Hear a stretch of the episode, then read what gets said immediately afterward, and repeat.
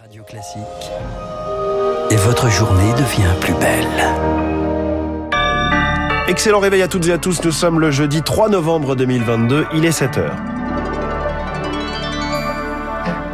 La matinale de Radio Classique avec François Geffrier. Trois fois plus d'argent que prévu, le gouvernement débloque 400 millions d'euros pour les services de pédiatrie au lieu des 150 envisagés.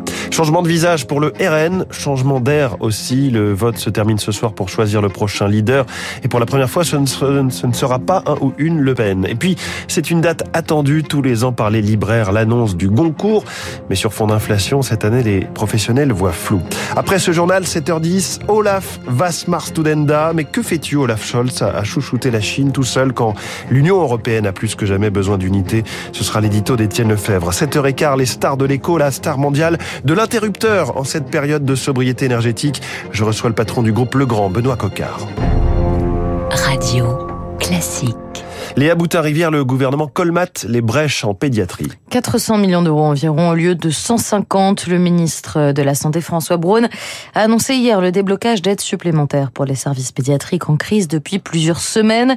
Décision prise après rencontre avec les représentants de la pédiatrie. Mais Rémi Pfister, pas sûr que ce geste suffise à redonner le sourire aux soignants. Ces 400 millions d'euros débloqués en urgence vont déjà servir à prolonger jusqu'au 31 mars le doublement des heures de nuit pour l'ensemble des personnels de l'hôpital. Autre mesure très attendue par la filière pédiatrique, la prime d'exercice en soins critiques va être accordée à tous. Cette prime mensuelle de 118 euros brut sera désormais élargie aux puéricultrices et aux aides-soignantes travaillant en réanimation.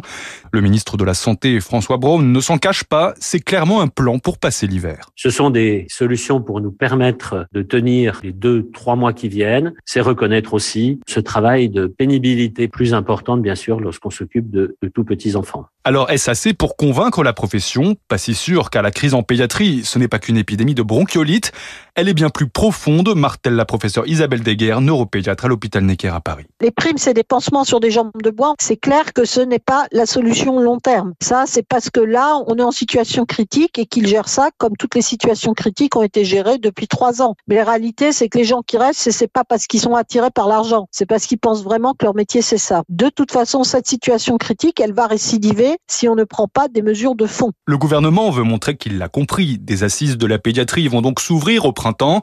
Les médecins y participeront, mais avec une proposition non négociable, remettre dans le cursus de tous les médecins et infirmiers une formation pédiatrique obligatoire. Pas de discussion en revanche sur le front du budget. Elisabeth Borne a déclenché une quatrième fois hier l'article 49.3 pour adopter euh, l'ensemble du, projet de loi de, de budget. Donc, action, réaction, les députés LFI ont une nouvelle fois déposé une motion de censure. Le Sénat penchait lui aussi sur les chiffres euh, la, la nuit dernière. Les sénateurs ont adopté le projet de programmation budgétaire pour le quinquennat et ils ont resserré la vis. Plus de réduction de dépenses publiques que ce qu'envisageait le gouvernement. Des discussions sont encore à attendre avec les députés. Les parlementaires discutent, les Français aussi. 150 personnes sont en train d'être tirées au sort pour débattre de la question de la fin de vie. Les consultations démarrent le 9 décembre avec une orientation, rendre plus souple la loi Victoire Fort, certains députés aussi s'emparent du sujet.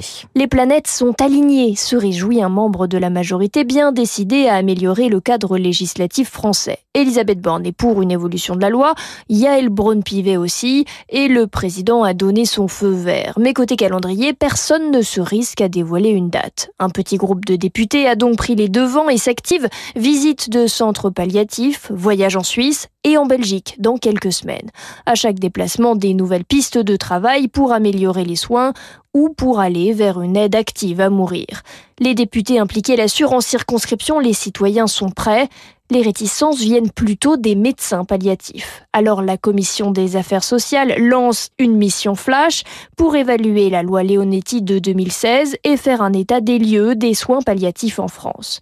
Manière aussi de faire pression sur le gouvernement pour ne surtout pas que ce sujet passe à la trappe. Les précisions de Victor Fort. Autre grand chantier politique, l'immigration. Être méchant avec les méchants et gentil avec les gentils, c'est la formule de Gérald Darmanin pour résumer sa volonté. Concrètement, rendre les obligations de quitter le territoire français plus efficaces et créer un titre de séjour dédié au secteur professionnel en tension. En dehors de l'arène politique, les partis préparent leurs armes. Au Rassemblement national, c'est la dernière ligne droite pour choisir un nouveau président.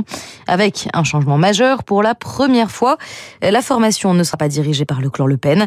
Jordan Bardella d'un côté, Louis Alliot de l'autre. Le vainqueur sera dévoilé samedi. Mais quoi qu'il en soit, le parti restera fidèle à sa ligne, selon Thierry Daigremont, à la tête de la Fédération RN du Vaucluse. Ça change pas grand-chose. Moi, je le vois tous les jours. Euh, euh, il y a un attachement à la famille Le Pen, c'est évident. Mais si vous voulez, les vrais nostalgiques qui commencent à vieillir il n'y aura pas de coupure ou de cassure euh, du fait que ce soit pas un Le Pen. Je ne pense pas que Marine Le Pen soit concurrencée par les députés ou par qui d'autre à l'intérieur du mouvement. Je veux dire, euh, elle a un leadership naturel, ça reste la présidente du groupe.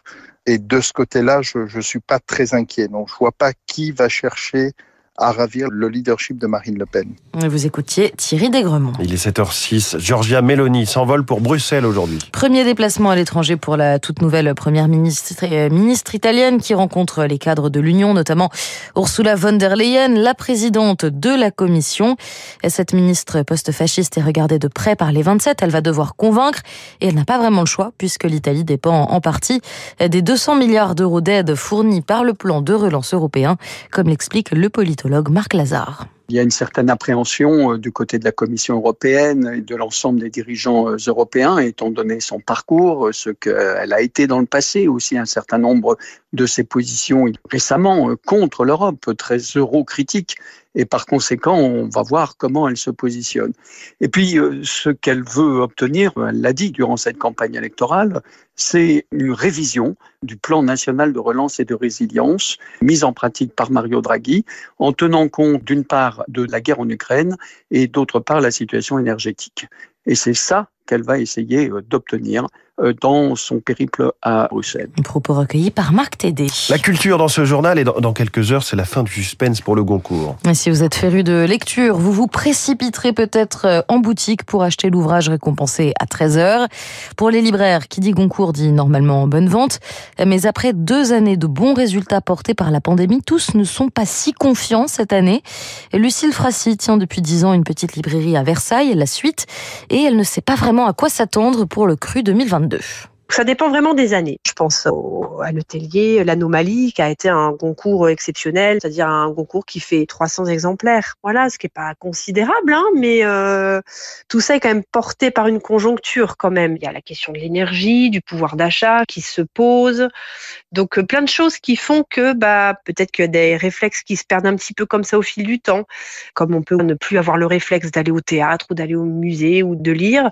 C'est vrai que c'est une période assez étrange. Je pense que la conjoncture étant peut-être un petit peu moins favorable, il est possible que ça marche peut-être un petit peu moins bien en termes de vente. Mais bon, on va voir un, peu au jour le jour en fait. Hein. Et puis sachez que le prix Renaudot sera annoncé lui aussi dans la journée. Merci Léa Boutin-Rivière. J'ajoute cette recommandation pour nos auditeurs. Le dernier épisode du podcast original de Radio Classique, Secret de dirigeants. Céline Cajoli s'interroge toutes les deux semaines des grands patrons et patronnes, non pas sur leur actualité, mais sur les grandes décisions de leur carrière ou les grandes étapes. Aujourd'hui, son invité est Anne Lauvergeon, l'ancienne patronne d'Areva, qui revient aussi sur ses années à l'Élysée comme Sherpa de François Mitterrand. Elle s'étonne notamment de l'état d'esprit de certains représentants de l'élite française. De toute façon, on n'est que locataire. Et étant locataire, ça a toujours une fin. J'ai vu aussi à l'Élysée tellement de gens qui se sont sentis propriétaires de leur poste. Je ne parle pas seulement des hommes politiques, je parle de tous les, les gens que j'ai vus, euh, les directeurs d'administration centrale, les PDG, qui quelque part pensent que ça leur est dû. J'ai toujours trouvé que j'avais une chance extraordinaire par rapport à la plupart des gens. Donc moi, je me suis juré d'une chose, c'est que jamais je ne serai aigri. Anne Lauvergeon, que vous retrouvez donc dans le podcast Secret de dirigeants sur les applis de podcast et sur radioclassique.fr. Dans un instant, l'édito d'Étienne Lefebvre sur notre ami l'Allemagne qui soigne sa relation avec la Chine au pire moment et à rebours de toute la stratégie européenne. Puis cette question, va-t-on vraiment éteindre la lumière cet hiver? Benoît Coquart, le patron du groupe Legrand, le leader du matériel électrique, et ce matin, la star de l'écho.